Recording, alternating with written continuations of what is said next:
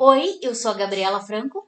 E eu sou o Thiago Cardim e esse é o Imagina Se Pega no Olho, um podcast gravado na sala de casa com notícia, opinião e muita, muita chacota.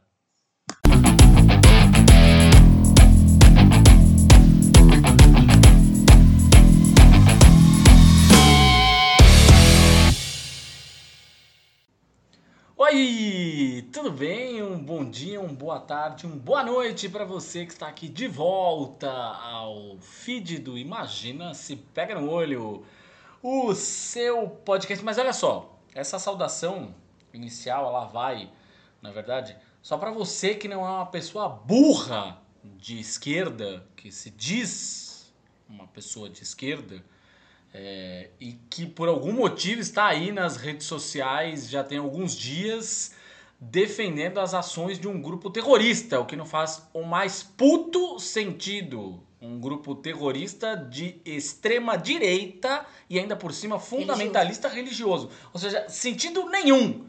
Nenhum.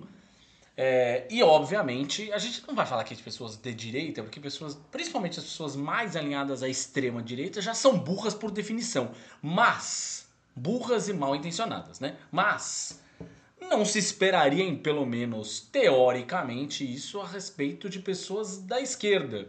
Mas vocês só estão dando cada vez mais argumentos, eu diria munição, mas não seria apropriado, mas argumento para tudo que a gente discutiu no episódio anterior, que era o episódio das esquerdas criticam as esquerdas. Exatamente. Olha só, vejam Não vocês. deixe de ouvir o episódio anterior, porque ele desemboca grandemente nisso que a gente está falando aqui. E assim, é, foi o que eu, eu estou. Quem me segue nas redes sabe disso. E eu deixo bem claro aqui: você pode criticar o governo de Israel e deve criticar o governo de Israel, porque o que ele faz é brutal há muitos anos.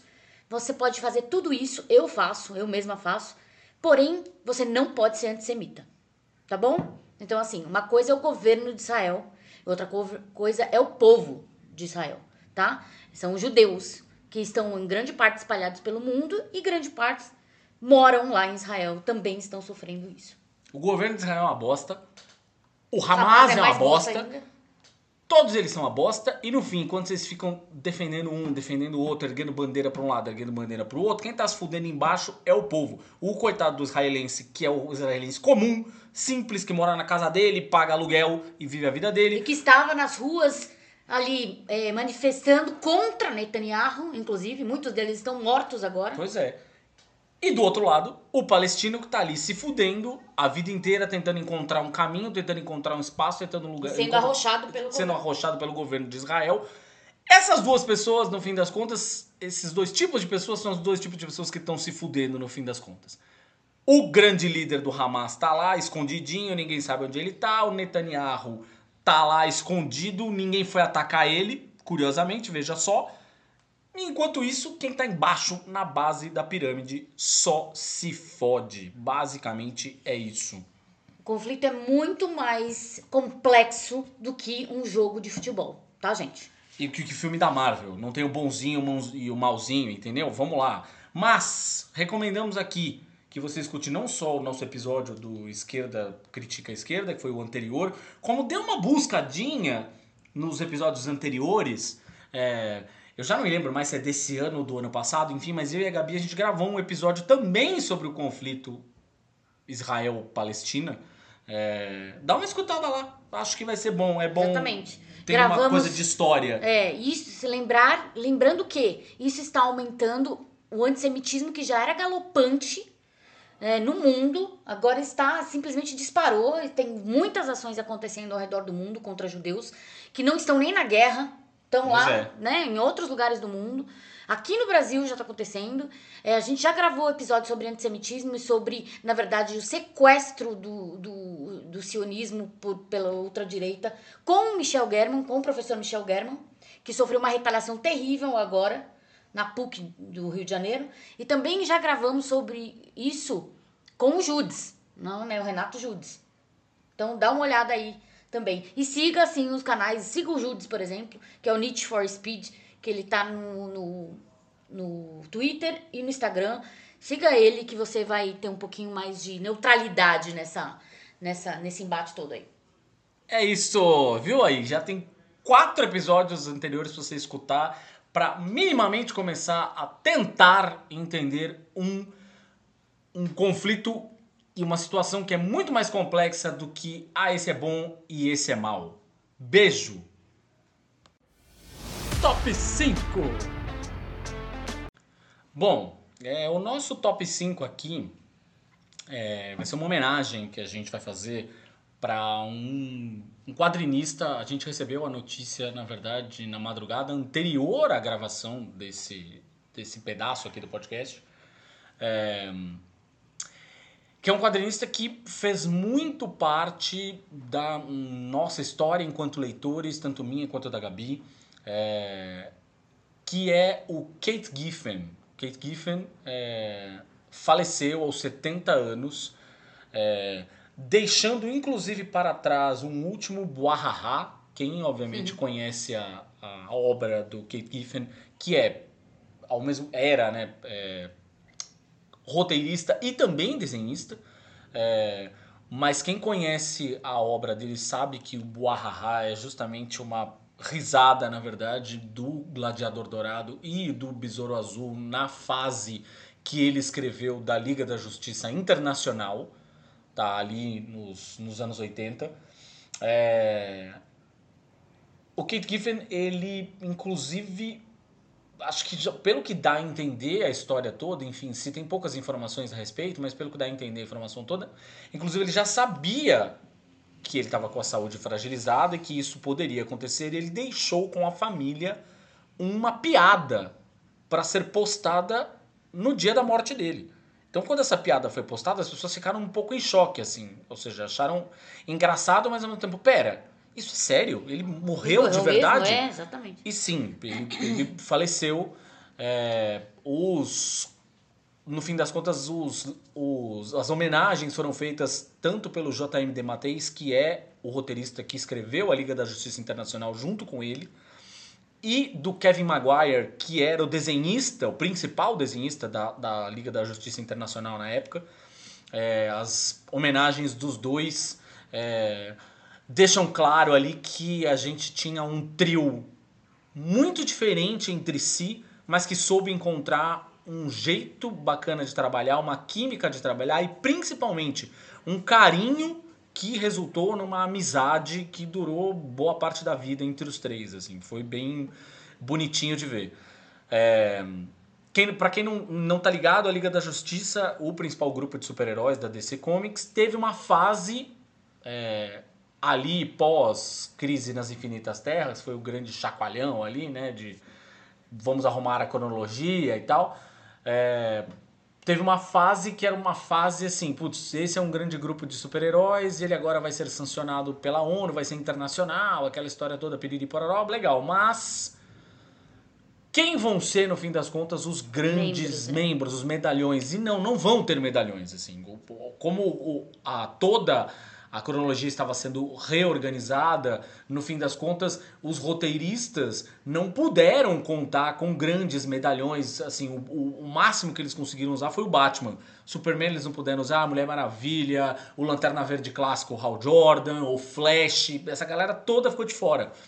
É, e aí eles tiveram que optar, portanto, por uma série de personagens classe B e às vezes até... exatamente. Classe B e classe C até, enfim. Né? Tem alguns personagens ali e eles acabaram criando uma fase, que é uma fase muito querida pelos fãs da época, e quem vem redescobrindo essa fase nos últimos anos vem se apaixonando igualmente, assim, mas que é uma fase que é muito focada no humor que é muito focada na humanização dos personagens. É menos. Uma desconstrução dos heróis. É menos missão, vamos sair para combater o vilão e tal. E tem várias histórias, por exemplo, que se passam o tempo todo dentro da sede, quase como um Seinfeld. Assim, Exatamente. Saca? E na verdade foca em a relação de equipe. É isso. A relação entre eles. E é muito gostosa.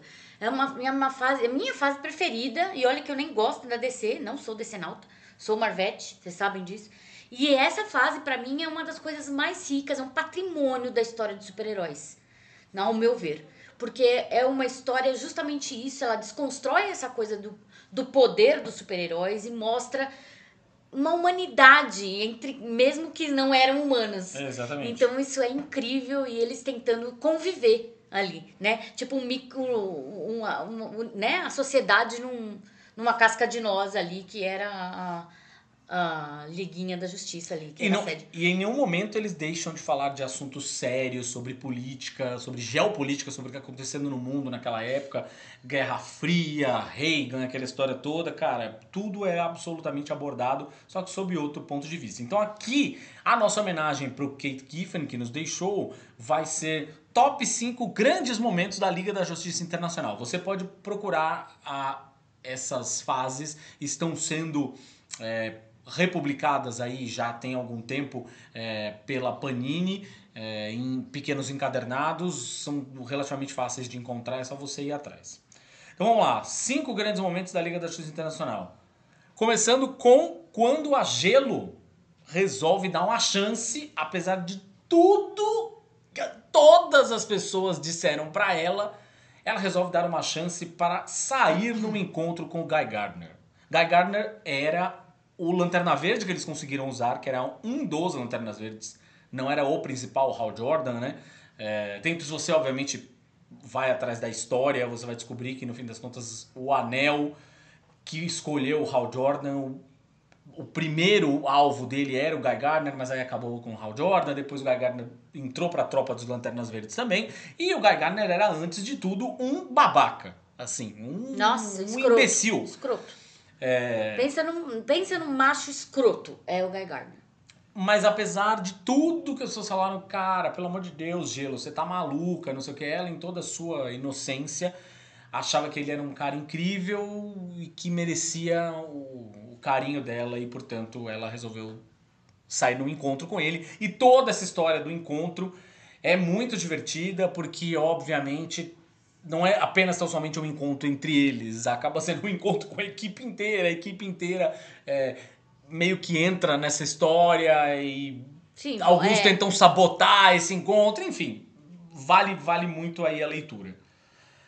O quarto ponto é a primeira aparição do Lobo pós-crise nas Infinitas Terras, o Lobo, que é um personagem do Kate Giffen também, inclusive. É, favoritaço dele, Kate Giffen adorava o Lobo, que é um personagem que é o, um, um mercenário intergaláctico, o último Xarniano.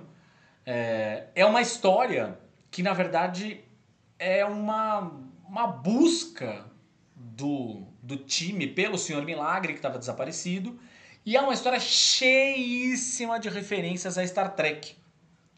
É, essa história é muito divertida também, principalmente se você vai pegando os pequenos detalhes que eles vão deixando ao longo o livro que um deles está lendo, uma frase que é a biografia do Leonard Nimoy, uma outra frase que um deles fala que é de um episódio específico de Star Trek. Enfim, não vou entregar o ouro aqui porque é importante vocês lerem, mas cara, é muito divertido. Aí a gente tem o 3. O 3 é quando o Gladiador Dourado e o Besouro Azul eles abrem um cassino temático da Liga da Justiça. É simplesmente sensacional. Quando a gente está falando do Besouro Azul, aqui é importante para quem não, né? Esse Besouro Azul não é o Besouro Azul dos cinemas agora, tá? Desse filme com a com a Bruna Marquezine e tal. Ele é, se você assistiu ao filme, é, ele é o pai da personagem da Bruna Marquezine. Ou seja, ele é o Besouro Azul anterior. Aparece o uniforme dele, inclusive, a nave que eles usam é a nave dele e tal. Ele é um, um milionário que resolve combater o crime, só que ele não é problemático como Batman. É muito pelo contrário, ele é bem humorado, é aquela história toda. E ele e o Gladiador Dourado, que é um maluco que veio do futuro para tentar construir a sua carreira de super-herói no presente, no passado, é, eles acabam ficando muito amigos. E eles têm um bromance divertidíssimo e eles são os dois caras que sacaneiam Deus e todo mundo nessas histórias. E eles chegam a abrir um cassino que depois, obviamente, o Batman, o Caçador de Marte, né? O, o, pra nós é o Ajax, vai, É o Ajax, é. será para sempre o Ajax. Mas enfim, o Caçador de Marte, que é o marciano e tal, eles descobrem e aí muitas coisas acontecem, enfim.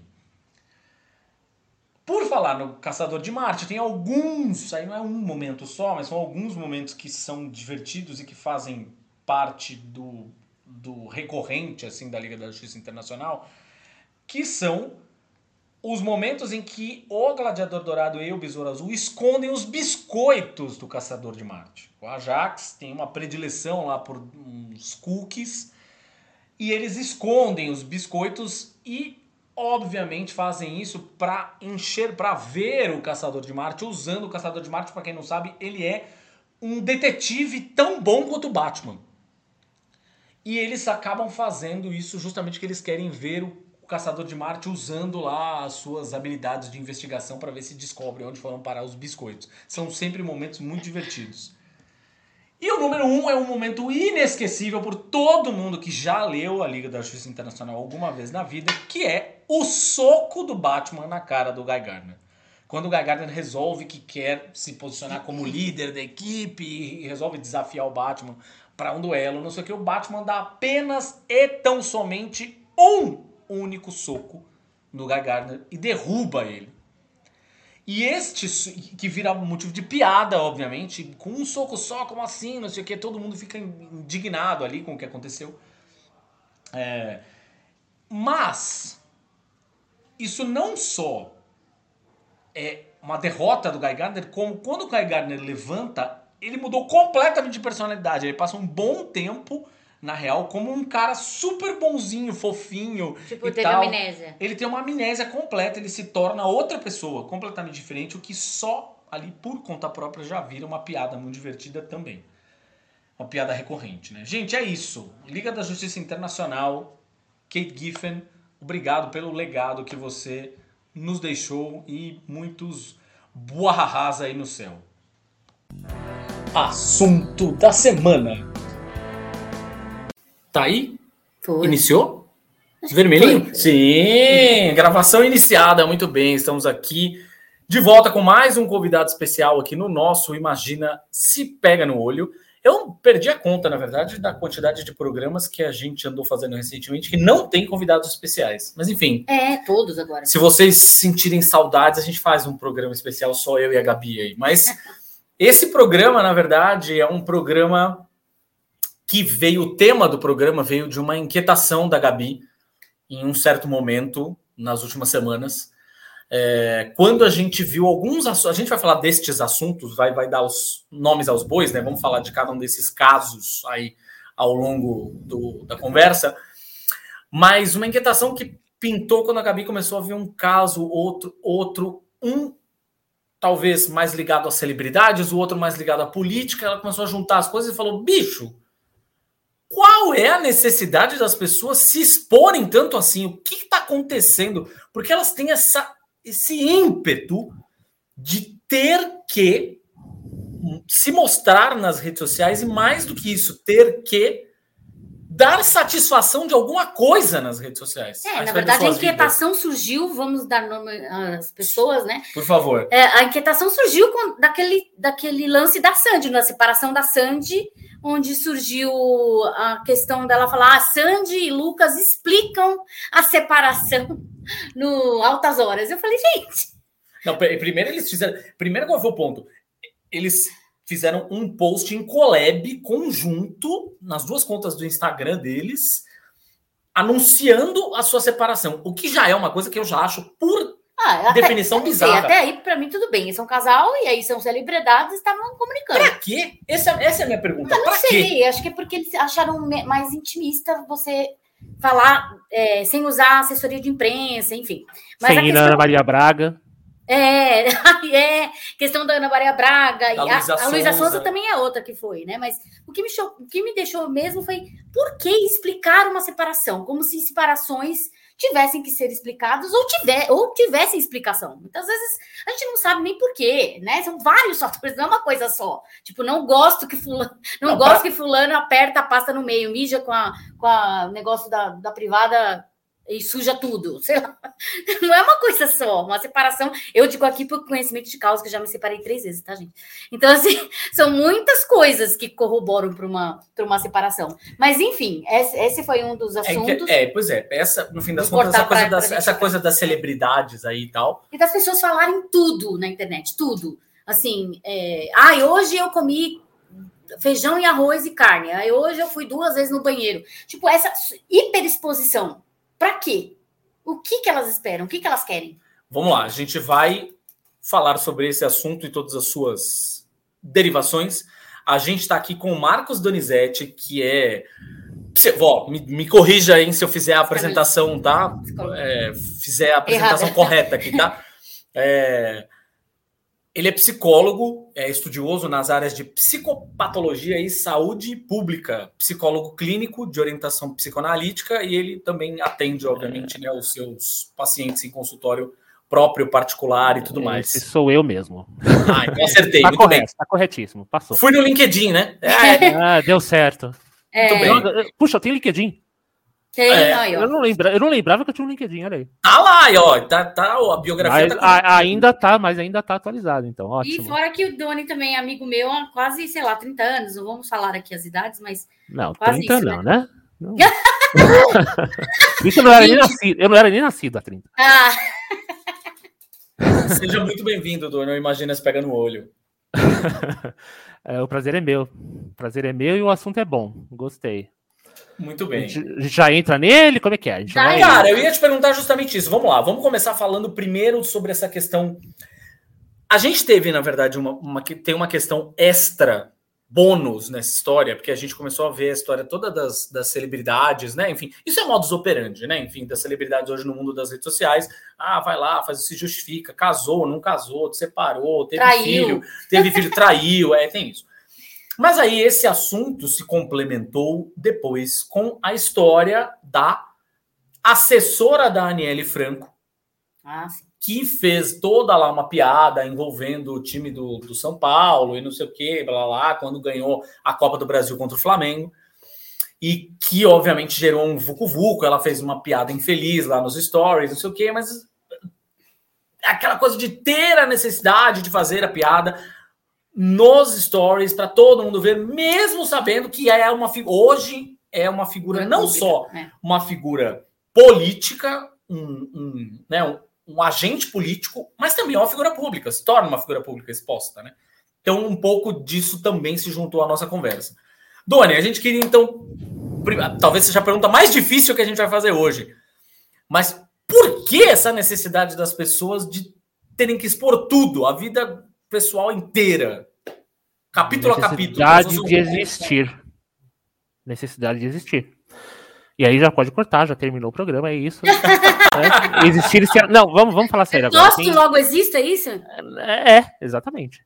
Exatamente. Mas vamos, vamos separar, porque tem, tem. Eu acho que na maneira como você uh, botou a questão, né? Tem mais. Tem elementos aí que a gente precisa separar. Né? Sim, sim. Uma coisa, por exemplo, é a celebridade. Um, eu acho que as celebridades, tudo bem, existe, a gente pode conversar a respeito de, de, de, de algo na relação com as celebridades que muda com as redes sociais, mas se a gente parar para pensar, elas estão sendo elas mesmas. Eu acho que o questionamento do porquê a Sanji está fazendo isso, bom, ela está fazendo no Instagram hoje, mas se fosse na segunda metade do século XX, dos anos 70, ela estaria indo à coluna do Ibrahim Suede no. no... Entendeu? A, a celebridade está sendo celebridade. E né? Tem... isso é de caralho, aí foi longe, hein? É, né? É. Mas ele era, ele era um must. Apesar de ter só 30 anos, eu lembro bem dessas coisas. é, o, o, o mundo das celebridades é mais ou menos esse. Mudou o alcance, talvez tenha mudado o nicho com, com, com qual essas celebridades conversam, mas é isso mesmo. Né? É de interesse público para várias pessoas. Não, aí a gente pode questionar até o motivo, as projeções, etc. Mas a separação da Sandy é de interesse público, de certa forma. E eles abraçam isso. Abraçavam de forma mais discreta antes? Não sei. Será que essas coisas não eram discutidas eh, em algum programa de auditório? No Raul Gil, sei lá. Chacrinha, né? É por aí. Agora, o que me interessa, e aí que eu acho também que vocês estão trazendo essa questão, é de uma existência que não é possível para o cidadão comum. Exatamente. Fora, da, fora das redes sociais. É essa que me interessa. As celebridades estão sendo celebridades, é mesmo uma. uma é um produto. É, né? O, Entendem, o- né? né? O que me causa espécie é que o cidadão comum também é produto hoje. Né? O, o- o produzir conteúdo. Né? É, inclusive, a, a produções e produções de conteúdo, nós estamos aqui gravando um podcast, mas eu digo dessa situação em que a própria vida cotidiana vira o produto, né? Uhum. Não, e, e não só do influencer, isso não é mais uma questão do influencer. Quando eu preciso ir para a rede social com uma foto do que eu estou comendo, para dizer alguma. ah, ah, o próprio conceito de privacidade, ele. Eu não sei nem se a, gera, se a geração Z entende o conceito de privacidade hoje, como nós entendíamos na nossa geração, Sim. né? E aí que eu vejo o problema, porque isso é sintoma, né? Isso gera angústia, isso gera. E por que que acontece? Gera ansiedade, né? Não à toa, também os, os sintomas viraram produto, né? A gente se Sim. classifica nas redes sociais, ah, eu sou TDAH, tem todas as mil classificações de autismo, né? Se você entra numa bio, você vê lá as patologias, se você entra numa live, você tem, tem as hashtags com, com de novo, com as patologias, né? Tudo vira rótulo. Tudo vira rótulo, porque sem o rótulo, essa brincadeira que eu fiz no começo, né? é- Esse lugar se torna um lugar de não existência. De não existência, logo de não amor, né? Eu, é, é como se eu precisasse ah, sustentar esse semblante online para ser reconhecido enquanto sujeito mesmo. Porque fora dessa. Antigamente, meu pensamento é meio assim mesmo, vai e volta, enfim. Não, é Tá tudo todo certo. mundo, né? Mas eu, mas eu pensei aqui uma coisa agora, né? Ahn, nós aqui, a, a Gabi falando da nossa amizade, começando, olha quando foi, Gabi? Início dos anos 2006, 2005. 2000, é. dois- 2005. é, 2005, né? Em 2005, nós lá com blogs, os, com- os podcasts começando também, rolava uma coisa de você dizer assim, puxa, eu conheci fulano, sei lá o que poderia ser, MSN, ICQ, blog, etc. E todo mundo achava um tanto quanto esquisito. Às vezes, as pessoas do nosso ciclo pensavam, poxa, mas você, sei lá, você começou a namorar, você tá namorando um cara que você não conhece ainda? Aham, web Você tá- namoro, é. O mesmo É, isso. É, mas esse seu amigo, você conheceu pelo ICQ e você não viu ao vivo ainda, e era sui generis, não era o comum.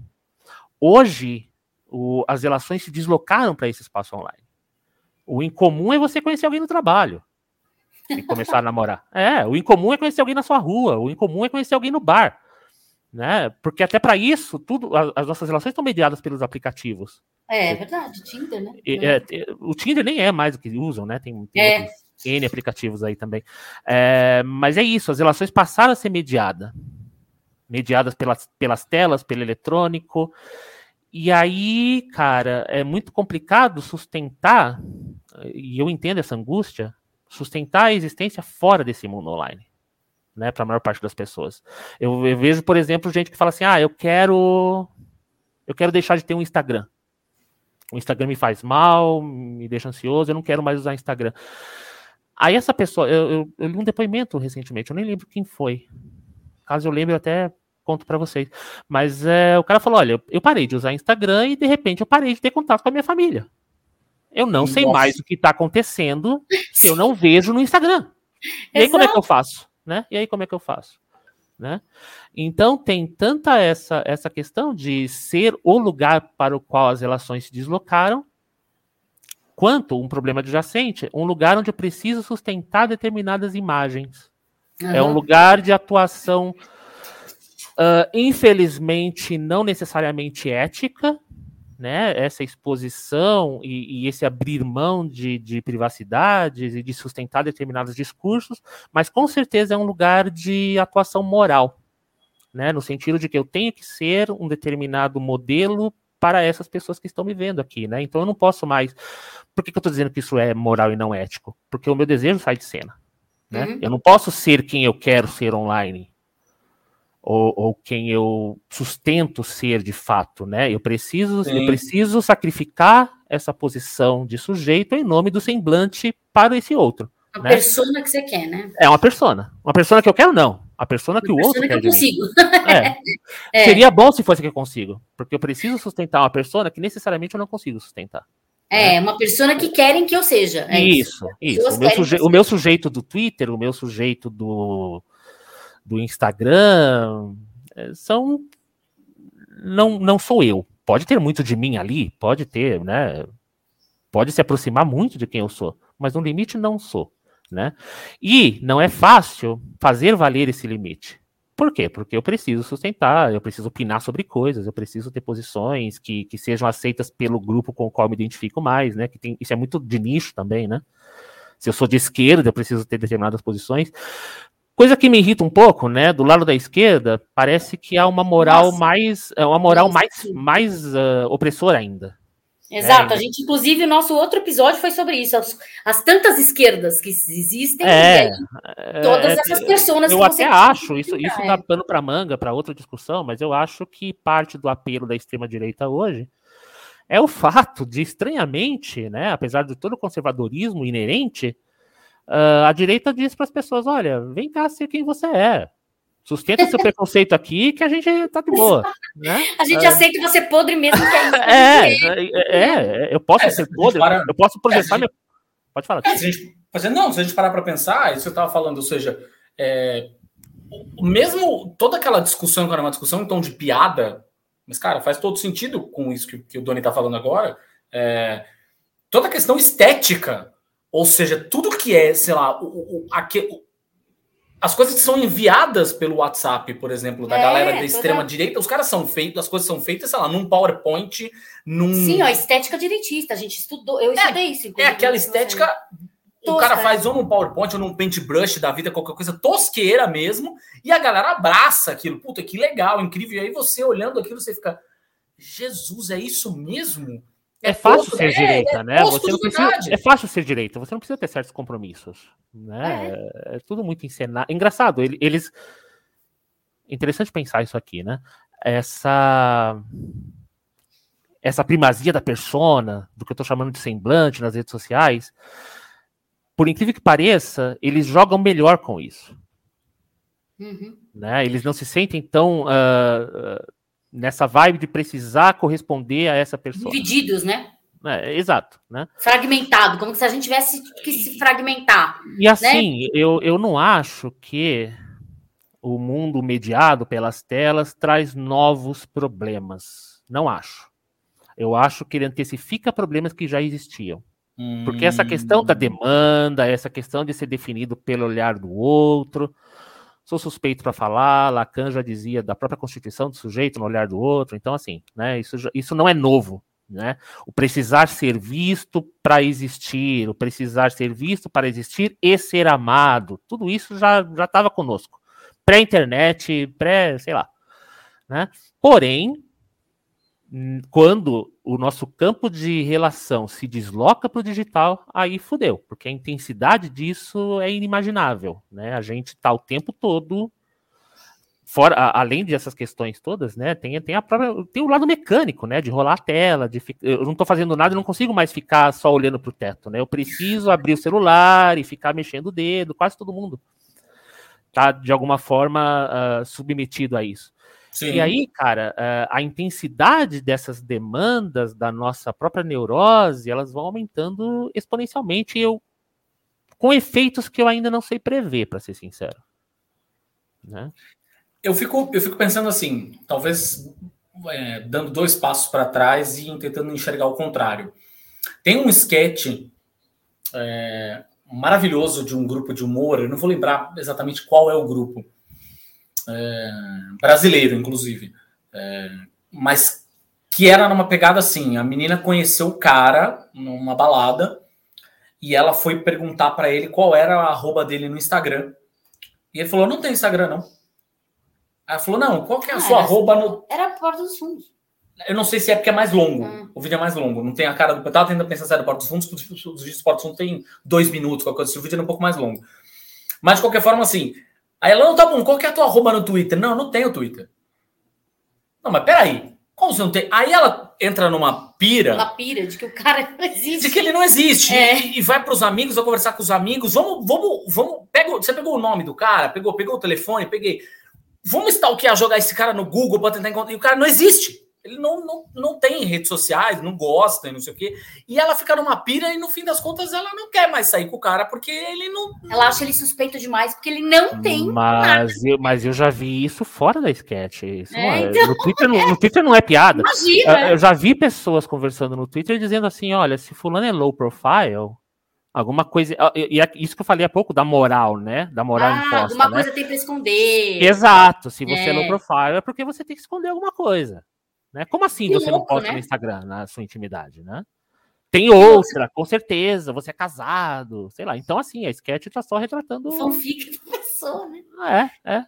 Eu te pergunto, eu trouxe essa sketch à tona pe- pelo seguinte: você acha que existe hoje espaço para esse tipo de comportamento à vera? Ou essa pessoa de fato vai ser considerada um pária? O cara que não expõe as- a vida dele no, no. Tá, aquele que talvez não exponha 100%, ou seja, que não tenha rigorosamente nenhuma rede social, talvez seja de fato um pouco mais difícil da gente encontrar mesmo. Zero, zero. Vida Eu acho que para é uma palavra forte, né? É, é? eu sei, eu sei. É, é, Sim, há espaço. Se Desde que ele banque isso. Então, mas a pessoa que não tem essa, essa, essa vida social, essa vida digital social tão intensa, nenhuma vida, quero dizer, não tenha nenhuma vida, nenhum perfil, não sei o que, tá- de fato hoje é mais difícil. Mas vamos supor aquela pessoa que usa tranquilo, por usar, assim. Sei lá, posta uma foto aqui, outra ali, tira uma foto de um cartaz num poste e, e tá tudo certo. É, Essa pessoa, ela, no- nos dias de hoje, a gente pode considerar essa pessoa como ela sendo um, uma exceção à regra? É, ou seja, putz, essa pessoa que ela tem o total direito de não, não quero falar da minha vida, não quero, não sei o que. Ela teria esse direito totalmente. E hoje, no fim das contas, a gente considera isso um absurdo. Como, como assim você não está postando o seu prato que você comeu hoje? Eu acho que o problema é a gente quem, né? Eu- é Porque, sei lá, qual é o Sim, alcance do metafórico. Facebook? Qual é o alcance do Facebook? Qual é o alcance do Instagram? Qual, o, o alcance do Twitter eu sei que é menor que do Pinterest, sei lá. Né? Então, é, eu acho que existem regras que são muito aplicáveis a determinados estratos sociais, por exemplo. E eu estou falando em estrato social aqui não apenas economicamente, Sim, sim, sim. né? Mas eu não sei o quanto isso tá generalizado mesmo, não sei. Talvez seja uma falha minha não saber, inclusive, né? Ah, eu diria que, por exemplo, o Instagram é muito, muito mais ah, prevalente do que Twitter, por exemplo, né? Eu me recuso a falar X, desculpa, X ou X, etc. Né? Twitter. Mas eu acho que não só tem espaço para estar fora dessa, dessa pretensa normalidade, quanto é necessário estar. Né? Porque senão você está submetido a uma algo que é determinado e que vai angustiar e que vai te adoecer. Né? Inclusive é um movimento que eu vejo com frequência, as pessoas dizendo, olha, eu vou fechar meu Instagram. Né? Pacientes muito frequentemente falam, olha, eu tô, tô saindo das redes sociais por um momento, tá me fazendo mal. Eu acho interessante que as pessoas comecem a perceber isso, inclusive citando o caso que você falou, né, da, da assessora da... Daniela. Como, né? Da- é, das- isso, né? Eu acho que seria muito saudável. Não dá para voltar atrás e todos vamos deixar de usar a internet e não, não vejo porquê. Não, né? Nem, nem redes sociais, eu gosto de redes sociais. Né? No meu caso, até por questões profissionais, ainda que eu seja muito ativo nas redes sociais, por ter uma visão da minha prática que, que inclusive incentiva isso, né? Eu, eu faço uma leitura da prática psicanalítica que pressupõe que a psicanálise seja falada na polis, digamos assim, né? Uhum. Ah, então eu acho que eu preciso me expressar e usar todos os canais possíveis para tal. Por outro lado, eu preciso fazer uma curadoria muito cuidadosa daquilo que eu mostro, Sim. né? Então, em- então a privacidade é um conceito que para mim hoje talvez seja mais importante do que jamais foi. A cada momento eu preciso decidir o que eu exponho e o que eu não exponho. Mas esse sou eu, né? Pessoas, ah, porque se tudo é produto e se, e se eu preciso gerar conteúdo, eu preciso ser o conteúdo, né? Eu acho muito engraçado uma rede como o Twitter, por exemplo, que você gera absolutamente todo o, o apelo, né? São os nossos posts que geram apelo para aquela rede e, e cobram para que a gente esteja ali. Eu acho né, a ideia do Blue, a ideia de. Ele estava falando, né, o, o, Musk, de cobrar para todo mundo, né? Tinha essa. Sim, é. É. Quero cobrar de todos. E é sensacional, porque do ponto de vista do capitalismo, faz sentido mesmo que ele pense isso, né? Mas nós somos o produto e o gerador do, do, do produto ali. E é até é muito conveniente para o modo de produção que isso se torne uma necessidade tão absolutamente vital para nós como ser amado, como existir, como ser visto, né? Porque aí eu não, eu não questiono. Eu mando as favas a ideia de privacidade e outras coisas, como, sei lá, liturgia de cargo, né? Uh, eu nem acho que a situação foi tão grave assim da moça aí que foi, né, da assessora que foi despedida. É, a priori, até porque o pessoal da extrema-direita pegou isso para atacar né, Sim, o é. ministério. É. Então tem uma série de questões. Ah, é, teve todo um desdobramento né? de racismo isso, aí. Isso, reverso. É, exato, exato. O racismo tem uma série de... reverso ainda pior, é, né? É, gente falando, ah, mas eu sou filho de italiano mesmo. Pelo amor de Deus, né, cara? Pelo é, de gente, e daí? Caguei. Mas, enfim, é, ainda, óbvio, a gente pode discutir os outros usos que fizeram desse, dessa atitude dela, mas no cerne tá esse problema de eu não saber mais diferenciar, e isso vai acontecer outras vezes, né, com outros políticos e outros assessores e outras pessoas de outras profissões. Uh, tô lembrando aqui da moça que foi foi selecionada para um trabalho na Globo e criticou um jornalista ao vivo. No, Sim, no é recente também, né? É, chupa, vai ter, que, vai ter que me aguentar. Então, tipo, é, o espaço privado já não existe logo mais, depois. Né? É, é, esse é o problema. A coisa se deslocou o espaço privado não existe mais, e a pessoa, eu, eu não sei, eu não conheço o assessor, eu estou fazendo aqui psicanálise selvagem, né? Mas eu duvido que ela tenha realmente parado para pensar um momento sequer que uh, o que ela estava falando ali no Instagram dela sobre a torcida do São Paulo. Engraçado, eu sou São Paulino, não me senti atingido minimamente, mas enfim. É, ela não parou para pensar que isso poderia ser de fato algo inadequado, porque se você olhar com atenção, para configuração toda da coisa, não é inadequado mesmo. Né? Uh, deveria, mas é cada vez mais comum que as pessoas não percebam essa fronteira público-privado, ainda mais em termos de, né? Pô, sou assessora de um ministro, eu deveria, eu deveria ter mais cuidado? Deveria. Mas eu não sei se ela consegue parar para pensar nesse cuidado mais. Né? Porque nós não pensamos, nós compartilhamos a nossa comida, onde nós estamos. Né?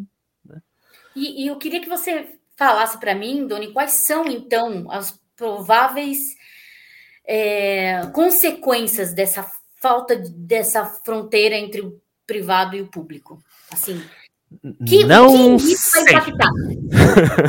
não sei, não sei. Eu, eu, eu não sou muito otimista, né? Um, posso dizer que aparece na clínica, por exemplo, né? As pessoas que chegam é muito comum, até porque eu tenho presença online, então é muito comum que eh, tenho presença online e atendo na Vila Madalena, né? Um meio intelectual, meio de esquerda na Vila Madalena, tem, tem um público específico. Mas uh, então esse público ele tem certa são pessoas que de alguma forma às vezes me conhecem online, às vezes chegaram porque me viram online e são pessoas que estão aí uh, submetidas a esse, a, a isso que a gente está falando, né?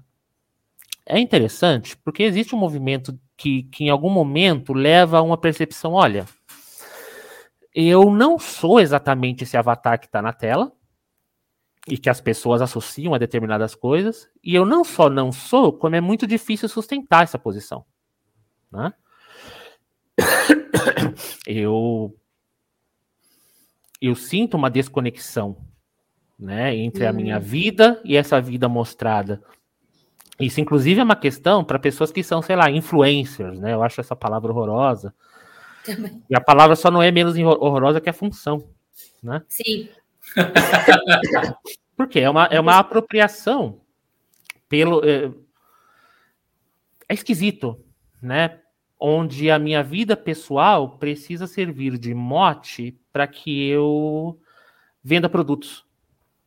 De novo, é o capitalismo tomando, porque é, é, a, a, dissolução dessa, dessa ideia de privacidade, ela é parte fundamental do discurso capitalista mesmo. Hum, né?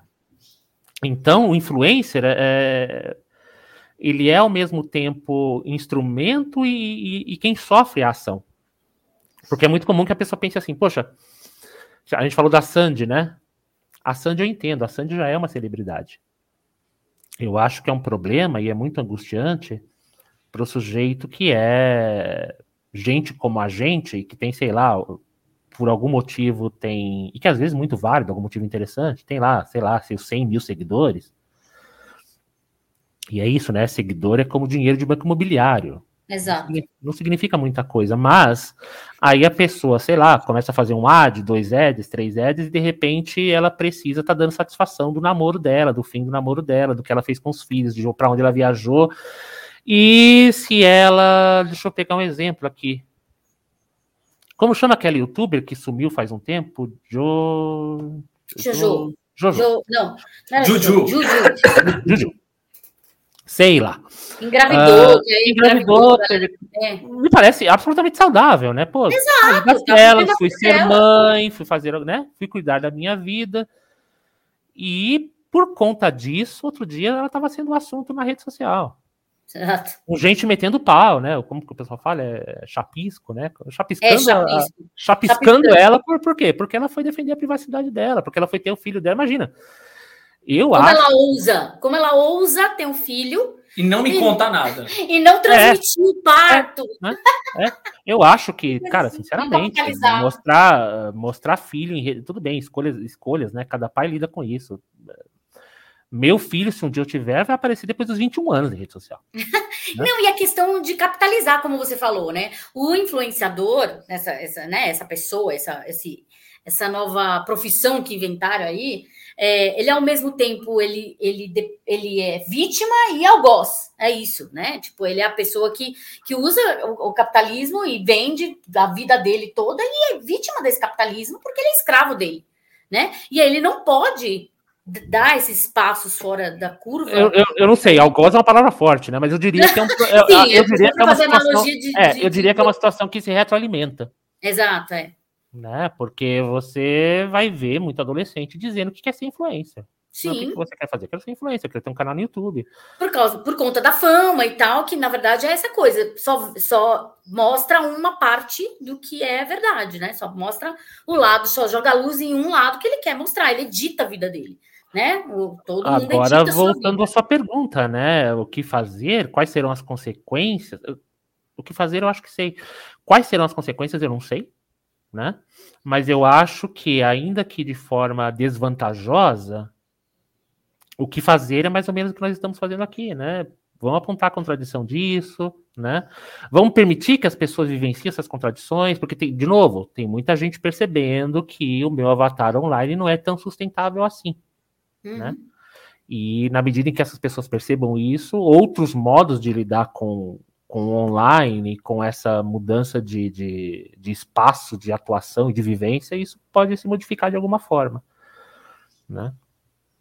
Eu queria fazer uma outra pergunta também, que eu, perce tenho, eu percebo bastante isso, eu creio que, obviamente, você percebe muito mais do que eu, que ele deve lidar com isso na clínica, é, muitas vezes, é, inclusive a gente já conversou sobre isso até online, é, muitas vezes a gente vê algumas edições da vida, ou então alguns posts, alguma, alguma coisa que é, é repartida aí publicamente, como basicamente um pedido de ajuda, né? Que expõe carências mil, assim, tipo, muita coisa que você fala, meu Deus, isso daqui é praticamente a pessoa tá pela, pedindo pelo amor de Deus, é. olhe para mim, me notem, eu existo, essa coisa. Isso é muito comum, você vê isso acontecer demais dentro e fora da clínica?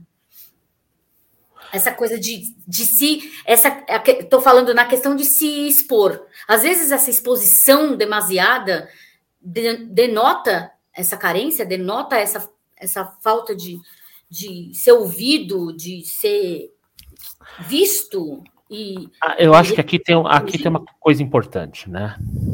quando eu falo que é uma questão de existência, uh, não, é, não é uma hipérbole. É, é tudo, né? É, é, é realmente a, a, possibilidade de existir. Né? É, então, eu acho que carência é até uma palavra leve para dizer disso, para dizer desse fenômeno, né? Não é que se eu não estiver atuando nas redes sociais, eu serei uma pessoa solitária, né? E aí eu fico carente, carente nos termos em que a gente pensava, em, usava essa palavra, uhum. né? Estou um pouco mais sozinho, estou precisando fazer amigos. É, esse imperativo da existência online, é, é, ele é mais, ele é muito mais impiedoso do que, do que a atuação de uma carência, né? Então, uh, vai havendo mesmo uma dissolução dos limites, né? O, eu, eu não separo mais o que era, uh, talvez talvez uma pessoa mais jovem ela nem, ela nem tenha tão clara essa separação do que é vida particular e do que é vida online, né? Com muita frequência. E, e, não é exatamente que ela esteja denunciando um sintoma dela, está, muito frequentemente, né? Tô, tô me expondo mais do que eu deveria, mas ela está denunciando um sintoma que é nosso, né? a, a, nossa, o nosso campo de, de existência foi deslocado. Eu acho que é muito mais grave do que só a exposição online. É, é uma existência online mesmo. É, é muito louco para a gente. É, é, é difícil. Eu tô falando isso para você porque é difícil para eu concatenar isso na cabeça. Uhum, uhum. Porque nós já vivíamos um período anterior a isso. Então eu sei uhum. viver fora disso, tem uma vida fora disso. Mas realmente, para a geração que já nasceu online, é muito tênue a questão, né? Tipo, é louco, isso, na verdade, que é assim. Muito louco, vive lá dentro. A vida delas tão. É uma fronteira, é uma fronteira porosa. Então é. as coisas se misturam, né? As coisas se misturam. Coisas a gente tem, uma, tem aquela piada recorrente, né? Que é assim, ah, que bom que quando eu era adolescente não, não existiam redes sociais, não tinha internet, que senão, ixi, eu, eu acho ótimo mesmo. Eu também. Eu acho... Mas olha que louco, é muito louco assim, porque é, a gente, e aí eu, eu, posso dizer que no nosso caso, talvez nós sejamos de fato exceções mesmo, assim, né? É, os nossos filhos, por exemplo, é, não são... fazem um uso quase nulo, né? quase nulo de, de redes sociais, basicamente. Uhum. Mas eu tenho amigas. É exatamente, é. isso que eu ia falar. Nós somos quase pensando no filhote, desde o mais novo, que tem 13 anos, que basicamente o que ele faz é acessar YouTube e ele não tem perfil, ele, e ele basicamente acessa gameplay. o YouTube, assiste gameplay, assiste jogo de futebol no, no TikTok, coisa que o vale. Tem a, a filhote de 15, que também, no fim das contas, mais consome conteúdo do que efetivamente produz, não tem essa sanha, né, por produzir conteúdo. Nem se expor, nunca. Nem se expor. O filho mais velho, ah, de vez em quando ele posta uma foto lá, mas não é nada demais, assim, é tipo, ah, postou, saiu com a namorada e, e pronto, mas tipo, não é uma coisa, né, ah, aquela, aquele desespero, assim. Nem a Sofia. Né? E nem a Sofia. É, é curioso isso, na verdade. Que é uma adulta, praticamente. Que é uma adulta. E agora a gente, a gente vai falar, putz, que, que legal, isso não sei o que, mas a gente é. Isso é totalmente exceção, na é, real. É, totalmente né? exceção, porque eu tenho amigas que são mães de filhos adolescentes que vêm com questões cabeludíssimas para mim, perguntando como é que você lida. Eu falei, amiga, eu não posso te ajudar. Vou te passar pro Doni, porque eu não consigo, porque não tenho nada com isso. Tipo, eu não tenho essa experiência como mãe. Eu não sei lidar com isso, porque realmente eu não tenho essa experiência como mãe. Porém, eu vejo muita questão de mães questão de sexualização, de hiper é, é, é, exposição de crianças na internet, que gera é, pedofilia, gente assim, pedófilos atrás, gente correndo atrás, uma coisa horrorosa. Imagino que você deve ouvir muito mais, que elas me trazem isso. Então, é muito. Essa coisa de, dessa existência online realmente é difícil para a gente compreender, para a gente que está nessa faixa dos 40, que já viveu sem internet, compreender. Mas sabe que eu acho que a nossa faixa e talvez a dos millennials, millennials, né, que são os antigos. Millennials, é. é. Eu acho que talvez a gente, essa, essas gerações sejam mais suscetíveis a dificuldades do que quem já nasceu na internet, de alguma forma. Sinceramente. Tenho eu tenho preocupações em relação aos jovens. Uma, por exemplo, em termos de, sei lá, desenvolvimento cognitivo né? Eu sim. acho sim que a mediação das telas uh, é mais difícil as pessoas lerem, é mais difícil as pessoas se dedicarem a atividades que demandem mais tempo e mais concentração, né? E, e aí são mudanças perceptíveis. Eu teria muito cuidado na inserção de telas para crianças, etc. e tal. Por outro lado, e de certo modo, de certo modo essa é a beleza da coisa, inclusive quando vocês narram a experiência de vocês, é, quem já nasceu inserido nesse ambiente vai criando mecanismos né, para circular de outra forma, para pensar uhum. as coisas de outro modo. Então é a parte que me dá certa esperança, digamos assim. Né? Eu, eu, não, eu não sei é, qual a porcentagem de jovens que realmente tem uma outra relação com esse mundo mediado, etc, etc. Porém, eu vejo sim soluções criativas e pessoas, sei lá, criando formas que não são as nossas, né? Eu acho que é, nós fomos atropelados aí pela, pelo desenvolvimento tecnológico, etc e tal, por mais conectados que a gente seja. Mas tem uma galera que está chegando e que consegue buscar soluções de compromisso Sim, diferentes é. com isso. Então, nesse sentido, eu me sinto esperançoso, inclusive. Né? Sim, eu também. Eu vejo até em questão da educação, por exemplo. É, eu atuei bastante tempo como professora, tenho muitas amigas professoras, sou mãe de estudantes, então eu vejo assim formas que os professores estão encontrando de de aceitar as telas, de incorporar as telas durante as aulas, por exemplo, ao invés de falar guardem todos os celulares, ah, né? Aquela coisa de se você não pode vencê-los, junte-se a eles.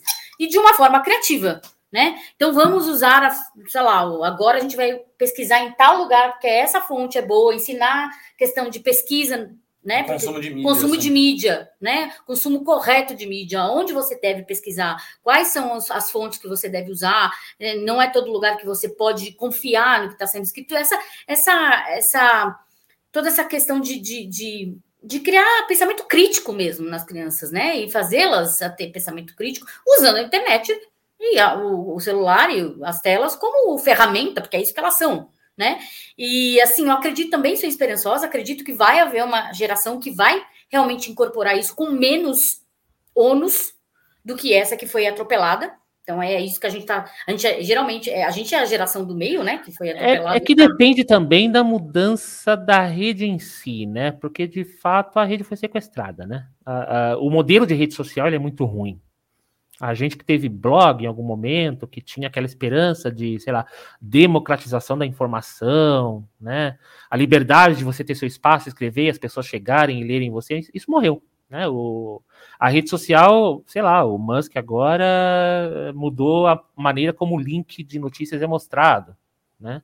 Assim, a questão do algoritmo, né? É, aquilo é para impedir que as pessoas saiam da que as pessoas saiam da rede, né? O, é. o hiperlink ele não é o hiperlink que é o sei lá, o definidor de internet como a conhecemos, né? Que é, eu acho que a grande revolução mesmo da, da transmissão de informação, de conhecimento, é a ideia do hiperlink, né? Essa conexão que você faz ali. As redes sociais não gostam do hiperlink. Né? O hiperlink ele tira o sujeito da rede social e ele vai ver menos Exato. publicidade. É, vai para qualquer outro lugar. Exato. Exato. Exato. É, verdade, Essa liberdade não se navega mais na internet, a gente se ancora na internet. É, é, bem, é bem, diferente, é bem São currais, né, praticamente. É. Ele quer encurralar é, o, A rede social, é em geral, hum, talvez esteja deixando escapar aqui uma rede ou outra, mas eu acredito que não. A rede social é onde o conteúdo vai para morrer, na verdade. Né? Ele não gera conexão, não gera, não, não, não se transmite de fato. Entendi. É, eu tenho um, uma, uma questão aqui, na verdade. É, quando a gente está falando dessa coisa toda de é, sair, eu vou tentar ir para um outro, tentar entrar no outro, perdão, outro viés aqui. Quando a gente está falando toda, voltando ao, ao, começo do assunto, né? Sandy, Luísa Sonza, enfim. Sim, a questão passa... da Luísa Sonza que, se ter, que passa por uma coisa de marketing. Será que foi marketing? Será que não foi? Pois é, tem toda uma. É. Mas enfim, ainda que elas. Ainda que tá? E agora eu vou tentar colocar as pessoas no mesmo patamar, no, no mesmo patamar ainda que elas não fossem celebridades, tá? É, sei lá, eu vi não tão recentemente assim, mas enfim, uma amiga em comum é, é, lá da, da, da, Baixada, enfim, é, que postou, na verdade, sobre um fim de namoro. E ela tem parcos 2 mil seguidores, qualquer coisa que vale, mas ela estava postando como se fosse, como ela estivesse fazendo um anúncio solene e importante para os seus milhões de seguidores e tal, tal, tal, tal, tal, tal.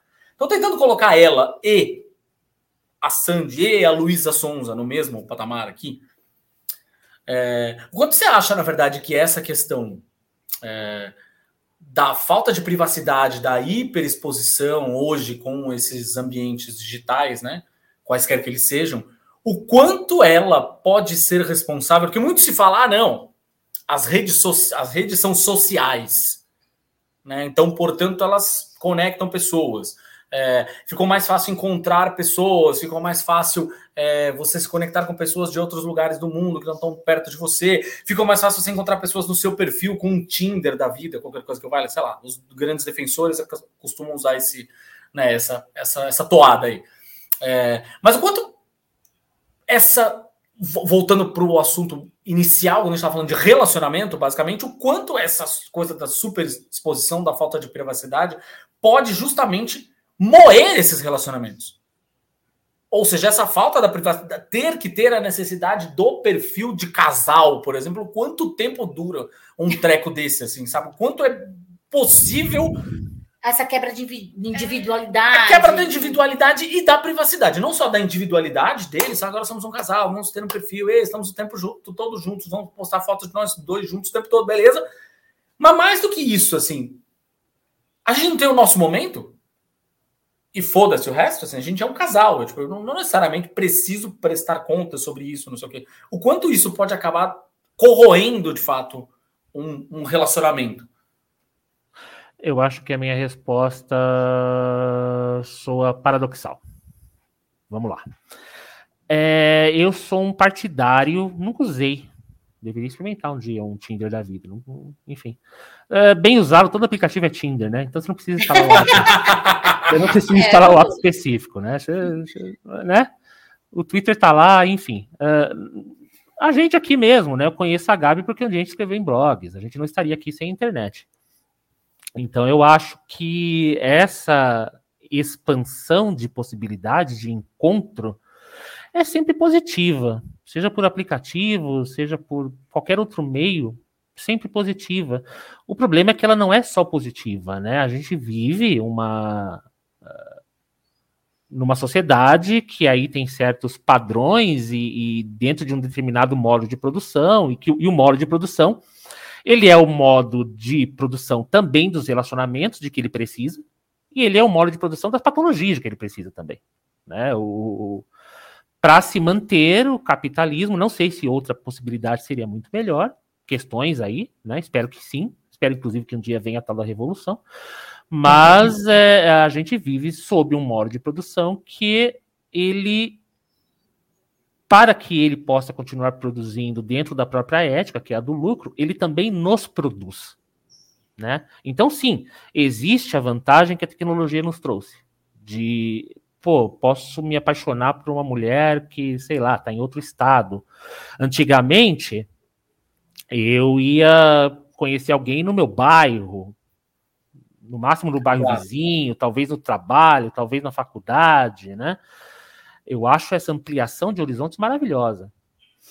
Porém, o problema é que, e eu não sei o quanto eu consigo aprofundar isso aqui, esse imperativo né, sobre o qual o, o, capitalismo se sustenta, ele é um imperativo, e aí que eu acho que é o paradoxal, da individualidade né, o discurso, que inclusive é o discurso, sei lá, dos coaches, o discurso dos neopentecostais, uma série de discursos, de certa psicologia, inclusive, né, uma série de discursos que sustentam o nosso modo neoliberal de viver, eles investem na individualidade.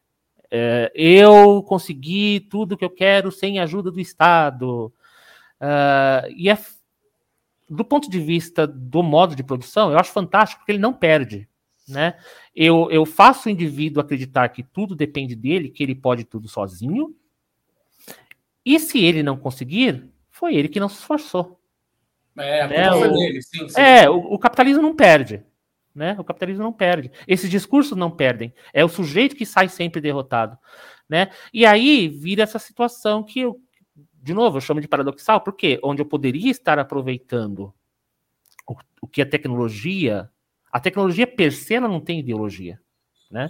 Mas não existe. Uh, não existe introdução de uma nova tecnologia, não existe apropriação de uma tecnologia, não existe adoção de uma tecnologia que não seja ideológica.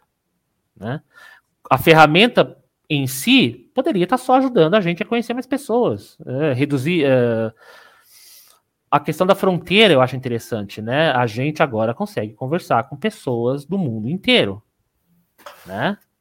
Inclusive o idioma não está sendo uma barreira mais. Você consegue fazer traduções por inteligência artificial Sim. e coisa do gênero e. Até né? emular sua voz ela consegue. É, eu nem preciso aprender o idioma mais para ter contato com pessoas de outros lugares e outras realidades, e isso é interessante, né? Porque se a gente pensa, talvez, com certo, certo romantismo que nós tivemos no passado, isso é maravilhoso, né? Só que o que está acontecendo exatamente no momento em que a tecnologia permite ampliação de horizontes? Hum, os nacionalismos, hum. né? As pessoas mais ainda pegadas a seus nichos, né? É, então, e, e, esse discurso nacionalista, esse discurso que nega a existência ao outro, ele está totalmente condizente com esse imperativo de seja você, né? A individualidade acima de tudo. Seja é você, mas não tão você assim. É, é, é, é desonesto porque seja você, mas é um monte de gente sendo si mesma da mesma forma. É, exatamente. Sob, sob os mesmos parâmetros. E, e, negando as possibilidades que a tecnologia dá, por exemplo, de contato com a diversidade. A tecnologia é fantástica. No, na, na, porra, você ouvir música de um outro país, você conhecer Sim. pessoas de outros lugares, do estado vizinho né? Mas ao mesmo tempo tem toda uma moral, de novo, né? Que leva à negação. Aliás, a coisa do estado vizinho no Twitter é muito engraçada, né? As pessoas, ah, como é que é isso na sua cidade? Vira até piada. Sim, né? aí é. gera maior treta, não pode é, mas, é, São Paulo. Né? A gente é um tanto normal, a gente é, é humano ter dificuldade com a diversidade. O, o, contato com a diversidade ele demanda aprendizado, ele demanda esforço, né? Sair do próprio eu não é fácil, né? Mas é, as redes lucram na medida em que elas fazem a gente negar a diversidade. Né? A rede amplia. É, a, a Gabi falou de treta agora, né? O, uma rede social como o Twitter, ela precisa da treta. É a treta que sim, dá engajamento. Sim, é a base de treta. Né? É, as pessoas compartilhando o que elas, os que elas deixarem indignadas, é isso que vai gerar para a rede, né? Elas estão um pouco se fudendo, a rede está um pouco se fudendo para democracia, para diversidade, para direitos humanos, não, porque é a treta que dá like que gera conteúdo para publicidade que eles querem vender, né? Exato. É mais ou menos isso. Exatamente. Exatamente. É, Tem mais alguma pergunta? Para a gente encerrar aqui, que já estamos chegando em quase uma hora de papo aqui. É... Passou rápido, hein? Pois é, pois é. Ah, assunto rende, né? Assunto rende. E ainda falta falar coisa, né? Porque tem coisa para falar. Mas chegando aqui perto da reta final, é... você acha que, com relação a essa questão das, dos das celebridades. E aí, óbvio, a gente tem tanto as celebridades que são as celebridades é, como uma Sandy da vida, uma celebridade constituída, que não necessariamente é uma celebridade das redes que tá sociais. é. é, não, não, não é uma celebridade da, da era das redes sociais, né? Uhum. Tipo, antes das redes sociais ela já era uma celebridade, quando ela era criança, enfim, aí cresceu sem necessariamente. Mas temos, obviamente, também as celebridades da era das redes sociais, que são os influenciadores e tal, não sei o quê. É...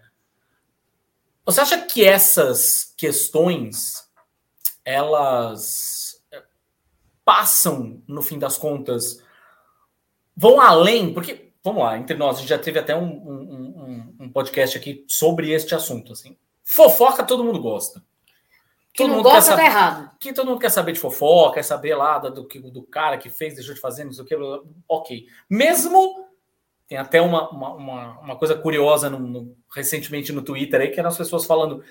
eu pouco me importo se eu não conheço aquelas pessoas. Eu quero saber da fofoca.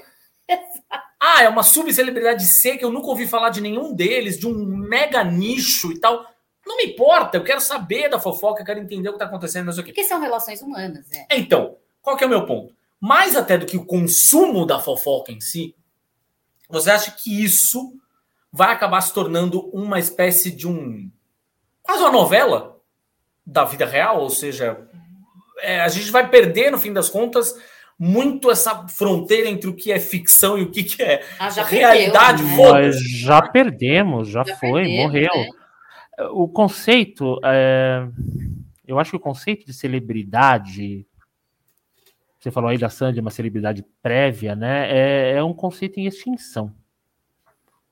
Porque nós temos muita facilidade hoje na criação do nicho. Né? Às vezes aparece uma notícia sobre alguma celebridade. Não vou nem usar o termo subcelebridade aqui, né?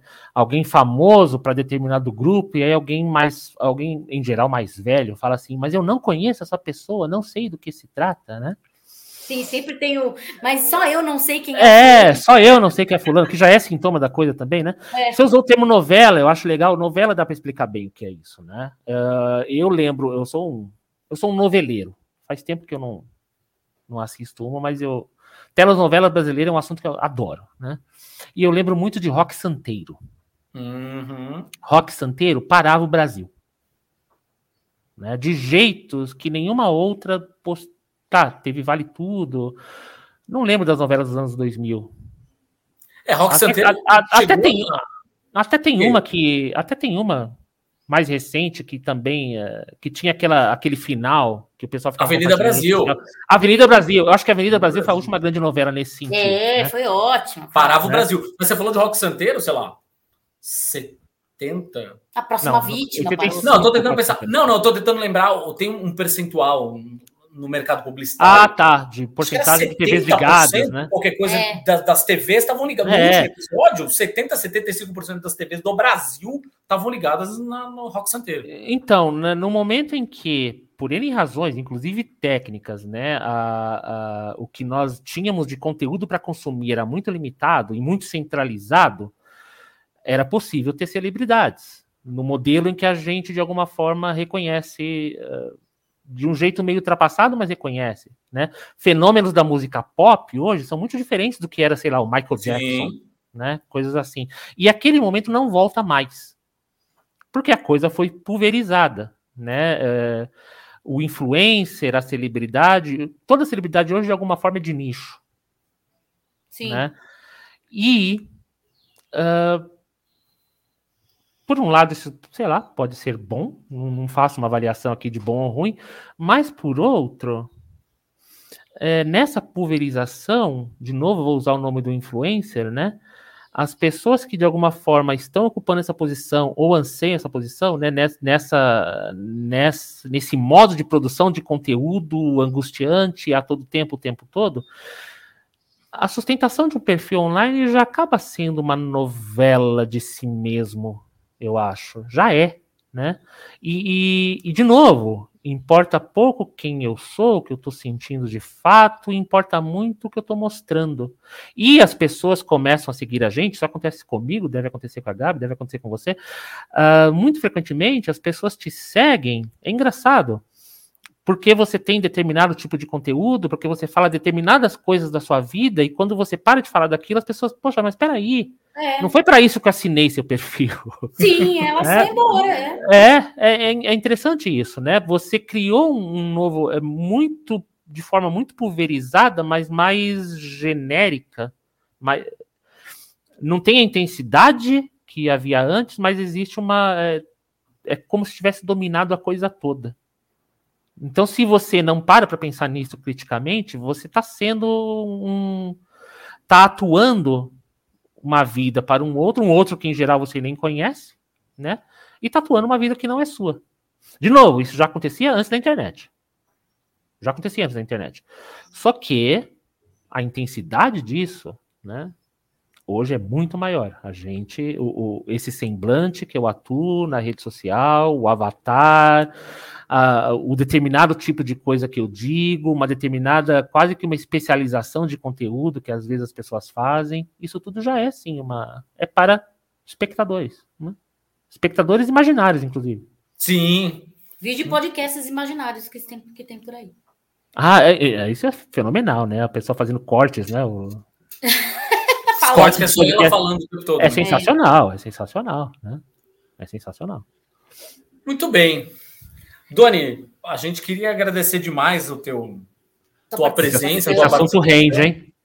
Pois é, rende. Nossa, rende, não falamos nem metade do que a gente queria falar aqui, mas muita coisa.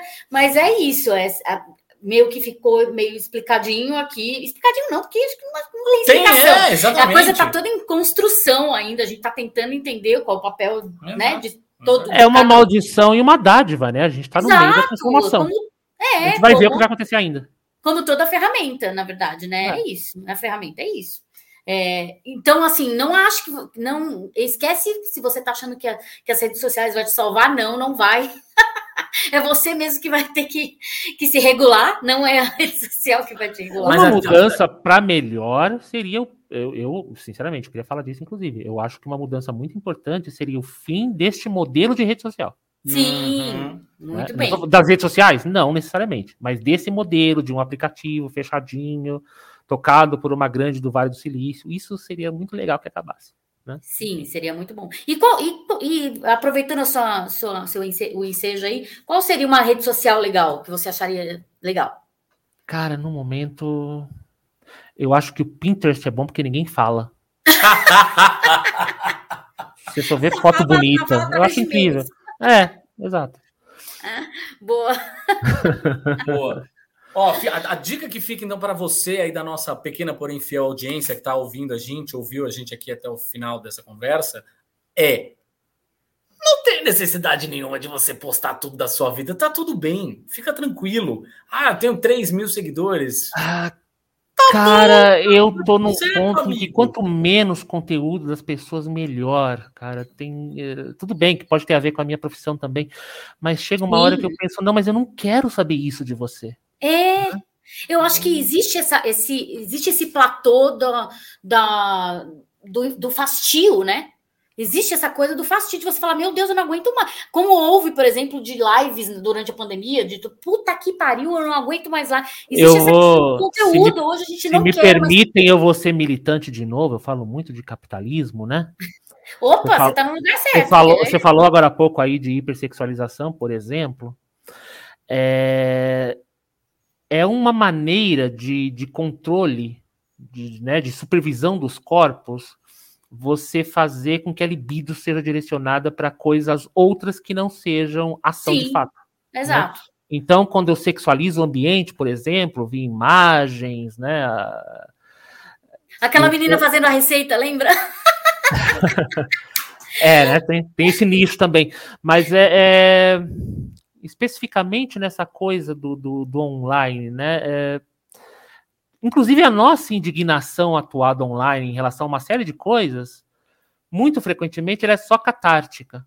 Né? Para o aparelho psíquico, digamos assim, é, o efeito de ter se indignado com algo e falado a respeito, sei lá, compartilhei um meme sobre isso, ele é muito similar ao de ter feito efetivamente tomado uma ação sobre aquilo. Hum. Uhum. Então, ah, tá. Do tipo de isso. questão de, de, de, mental, né? Do Econo, tipo... Economia de gozo, digamos uhum. assim. Né? É, é, é, o efeito catártico é o mesmo. Né? Tem essa, é, essa pegadinha do funcionamento neurótico, digamos assim. Né? Então, o cara compartilha uma coisa e acha, puxa, fiz minha parte. Né? E para o sistema é maravilhoso que seja assim. Né? Essa libi, a libido. ajudei. É, a, a libido está investida, né? O cara tá lá, ele sentiu, ele fiz aqui o que precisava, posso dormir tranquilo hoje. Mas é, no sistema de recompensa mental, ele foi é, é como se ele tivesse saído na rua isso, isso. e militado. No limite, então, você não fez porra nenhuma. Então é. tem isso, né? O, é, não é sem propósito, já diria o nosso careca Alexandre, não, peraí, o Foucault, não é sem propósito que exista esse controle da libido. Né? Controle de libido é controle do corpo. Né? Enquanto a libido está investido nas coisas que as empresas acreditam que a gente deve investir libido, a gente não está investindo libido em, sei lá, mudança. No que deveria. No que deveria. É, no que deveria, exatamente. Né? Só fazer esse parêntese aí. Então, Muito bem e feito. outra coisa, você que é famoso, que fica postando besteira na internet, contrate Media Training. Nós estamos aqui, dois jornalistas que fazemos isso. Já fica o nosso jabá. Contrate Media Training. Existe coisa que você. Ah, e se der errado, faça terapia. Exatamente. Aqui já fica para todo mundo. Faça terapia e contrate Media Training. Porque vai precisar de, dos Por dois. favor. Exatamente. Doni, agora aproveitando que a gente estava falando tanto de redes sociais, não sei o quê, onde as pessoas te encontram para fazer um jabá? Vamos lá, o seu jabá, né? Uh, show Donizete, né? O, em espanhol. Donizete com dois T's em todos os lugares, eu acho. Todas as redes possíveis e imagináveis, eu tô lá com esse, com esse nick. Muito bem. Obrigadíssimo mais uma vez pela presença e como a gente gosta de dizer para os amigos sempre, saiba que Não, é a você- primeira, mas não é a última. Ah, eu que agradeço. Tomara que não seja mesmo. né? Gostei Obrigada, muito do papo aí. Inclusive, a gente precisa marcar uma cerveja logo. Tamo, somos É, irmãos, sim. sim. Sair dos quadradinhos. Exatamente. Um Foi beijo. um prazer, foi um Obrigado. prazer. Até logo. Dicas culturais. Bom, e para a gente encerrar aqui, claro, as nossas dicas culturais da semana, a gente vai começar com um filme que, se você quiser ler uma crítica maior e mais completa dele, você pode entrar lá no gibizila.com.br, que a Gabi escreveu um texto a respeito. É, mas é um, um grande hype das últimas semanas aí, muita gente falando a respeito. Um lançamento que está no Star Plus, que se chama Ninguém Vai Te Salvar. Sim. Inclusive, eu deixei bem claro que esse título para as mulheres é bem real. É, é um filme que é um filme de alienígenas, mas não só isso. Ou seja, é um, é um, um terror barra thriller, qualquer coisa que valha, tem uma pegada de ficção científica, mas assim, quando a gente fala de filmes de, de invasões alienígenas, de ETs e tal, a gente costuma pensar geralmente nessas coisas meio Independence Day, não sei o quê. Não! Uma coisa completamente diferente. Inclusive, um filme com pouquíssimas falas, né? Sim, completamente. É é, eles, eles, nesse aspecto, eles parecem bastante com Num Lugar Silencioso, por exemplo. Mas não é por conta disso, não é porque não, não pode fazer barulho, porque os aliens vão te encontrar. Mas não é isso, é justamente porque a menina tá sozinha. Ela não tem nem com quem falar. Então ela simplesmente se fode sozinha. e não tem Se diálogos. É, exatamente. O filme não tem diálogo.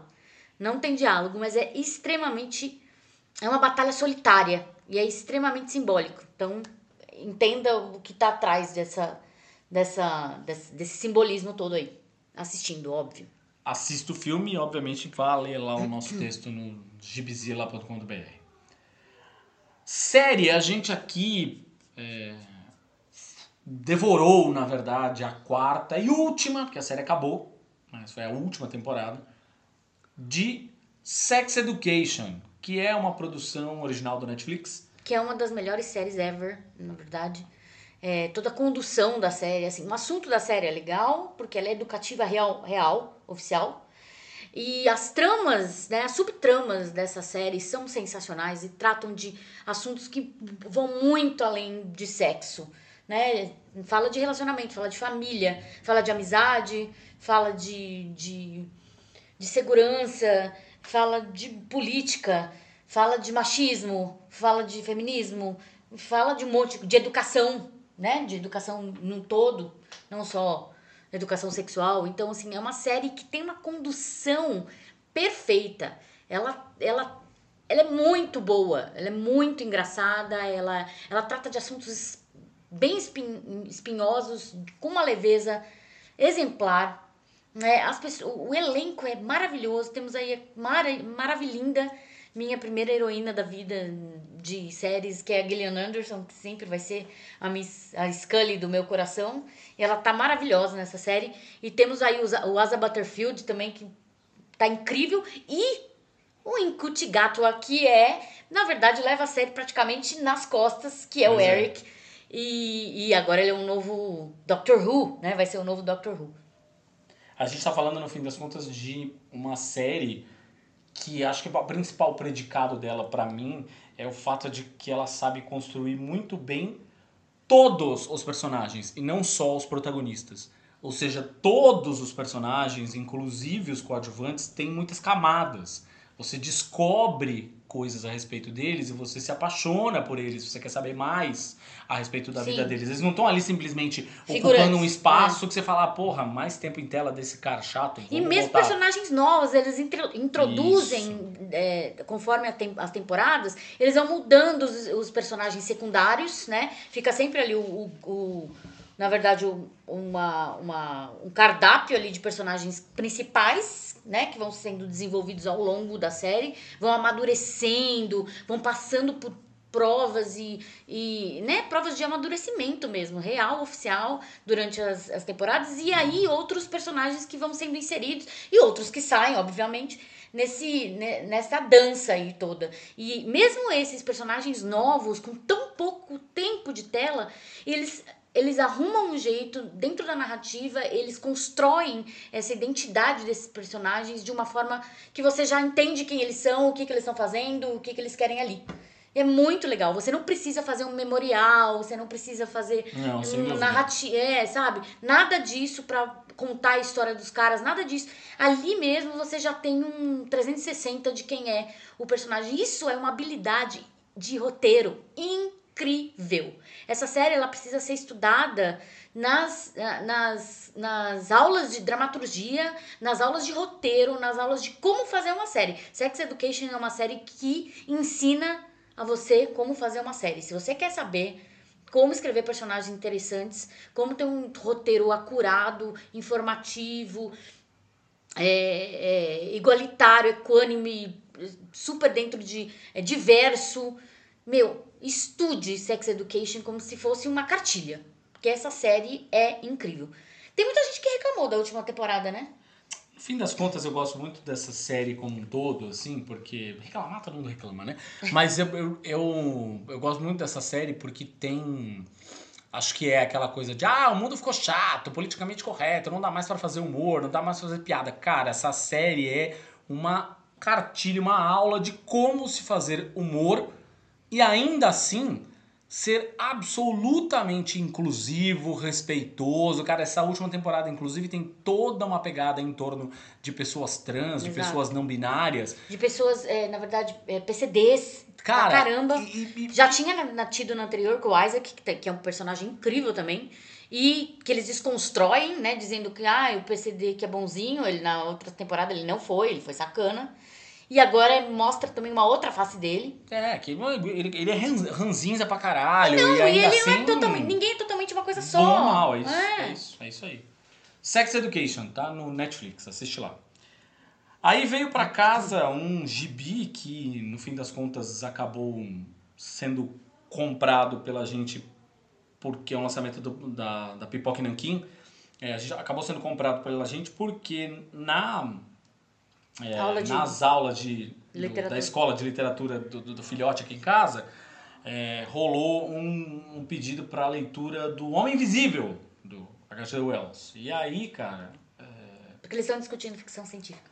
e aí, em um certo momento, puta, ah, o livro, ah, tá bom, então vamos comprar. Aí perguntamos pro Tem professor, uma na verdade. versão é. em quadrinhos Perguntamos pro professor, ah, ela pode ler a versão em quadrinhos? Aí ele viu, eu, eu ma- mandei pro professor avaliar a, a, a versão em quadrinhos, ele falou, não, pode, tá? Tudo, todas as, ah, na verdade, os pontos integrais que a Isso, gente isso, precisa isso, discutir estão aqui. Então ela pode ler a versão em quadrinhos. A versão em quadrinhos, no caso, é O Ninguém, que é escrita e desenhada pelo Jeff Lemire. Muita gente que é o criador do Sweet Tooth, aquela série do Exatamente. Netflix, né? Ou seja, não é criador do gibi, né? A série é baseada no gibi dele, que também tem desenho dele, inclusive. Muita gente lembra do Jeff Lemire como roteirista, mas às vezes esquece que ele também é desenhista. É, É, nesse gibi ele, ele é desenhista e... isso, isso, isso, isso, isso. É que tem muita gente que às vezes esquece que ele também desenha. É, que ele tem um traço muito dele, assim, né? Não é um traço clássico nem nada do gênero, é um traço super econômico, às vezes um pouco sujo, às vezes um pouco tosco, até propositalmente. É, aqui, nessas, nesse O Ninguém, que saiu encadernado aqui no, no Brasil, é, ele revisita a história do Homem Invisível numa pegada mais contemporânea, ou seja, não é a mesma história, tem as, tem as mesmas pegadas, tem o mesmo caminho, mas não é a mesma história, não é uma coisa vitoriana, nem nada do gênero, não. É contemporânea, se passa numa pequena cidade, no interior dos Estados Unidos, e tudo que acontece. A, a história é econômica, tanto em termos de traços no desenho dele, quanto até em, um pouco na pegada que a gente estava falando do Ninguém Vai Te Salvar, aqui tem um pouco isso, assim, também é econômica nos diálogos, inclusive. É, tem muitos momentos de silêncios que você passa a enxergá-lo como uma pessoa que se que quer se tornar invisível, não só no sentido físico da palavra, mas no sentido eu não quero que as pessoas me notem, eu não quero que as pessoas me percebam, percebam a minha existência. É, e tem, obviamente, ele tendo contato com uma menina que se enxerga como uma pessoa invisível, ou seja, ela acha que se ela continuar naquela pequena cidade, aquela pequena população, com as chances de crescimento na vida que todas as pessoas dali têm, com é, o olhar, aquele frio do caralho, que é uma, uma cidade no interior dos Estados Unidos que é, é fria pra cacete. É, ah, vou na, na, neve o tempo todo, é pensando na pescaria, ou seja, tudo gira em torno da, da, da, da pescaria e tal. Ela acha que ela, se ela ficar ali, na, continuando toda a vida que os pais dela tiverem, os pais dos pais dela e afins, o que vai acontecer com ela? Ela vai, obviamente, ficar invisível ela vai se tornar uma pessoa invisível. Então, a coisa da invisibilidade aqui também é discutida não só sobre o ponto de vista prático do cara de fato ser um homem invisível, mas também é, sobre essa questão de não encontrar o seu lugar no mundo, assim. O ninguém da Pipoca e Nanquim. E aí para encerrar, a gente tem um disco incrível que confesso ter me surpreendido bastante. Eu tinha gostado muito da, da primeira música e, obviamente, do, do, do single, é, que era um single que foi é, pensado, inclusive, para divulgar o jogo Diablo, o último, é, a última instância do jogo Diablo. E eu tinha gostado bastante já da primeira música de todo o conceito visual por trás do disco e da, enfim, do figurino dos, dos integrantes da banda e tal. É... Mas aí a hora que eu escutei o álbum inteiro, eu falei, uou! Que é Devilish, que é o novo disco do Torture Squad, uma banda brasileira. É, é um disco que não perde em nada o DNA da banda, em nada absolutamente, mas dá muitos passos à frente. Assim, é um disco que consegue, inclusive, é, é, é uma banda em tese conhecida como uma banda pesada, de trash, que flerta com death às vezes, mas cara, esse disco se permite ter piano, se permite ter é, uma, uma música com uma pegada mais indígena, é, se permite ter inclusive músicas em que a vocalista, a Mayara Puertas, ela canta um vocal mais limpo, né? Ou seja, ela não canta com gutural e tal, assim, rasgado, agressivo, ela canta com um vocal mais limpo. Tem até balada no disco, cara. Então é um, um momento muito especial da vida do Torture Squad, assim, ousando, experimentando, cara, que eu espero que perdure. Espero que a banda de verdade siga disso pra frente, porque é uma evolução muito, muito bem-vinda e muito saudável. Devilish, que é o novo disco do Torture Squad. Já está aí também em tudo quanto é plataforma. Obrigado por ouvir mais este episódio do Imagina se Pega no Olho. Você escuta este podcast em tudo quanto é feed possível. Estamos no Spotify, no Deezer, no Google Podcasts, no Apple Podcasts, na Amazon Music. É só escolher. Ah, é. E também a gente está no Orelo, que é aquela plataforma que inclusive paga a gente a cada play que vocês dão por lá. Ajuda nós a ampliar ainda mais o trabalho por aqui, investindo em vídeos, newsletter, o pacote completo de conteúdo. Não deixa de seguir também as nossas redes sociais. A gente está no Instagram, no Facebook e no Twitter. Ah, e também temos Imagina se Pega no Ouvido, nosso podcast filhote, que é um talk show musical com quem vive de música a respeito de suas paixões musicais. Também está aí no seu feed favorito. É só procurar pelo mesmo olhinho do Imagina, só que com duas orelhinhas. E para quem curte cultura pop, a gente escreve sobre filmes, séries, quadrinhos, música, jogos e tudo mais lá no gibizila.com.br. Era isso. Um beijo Um queijo. e até o próximo episódio.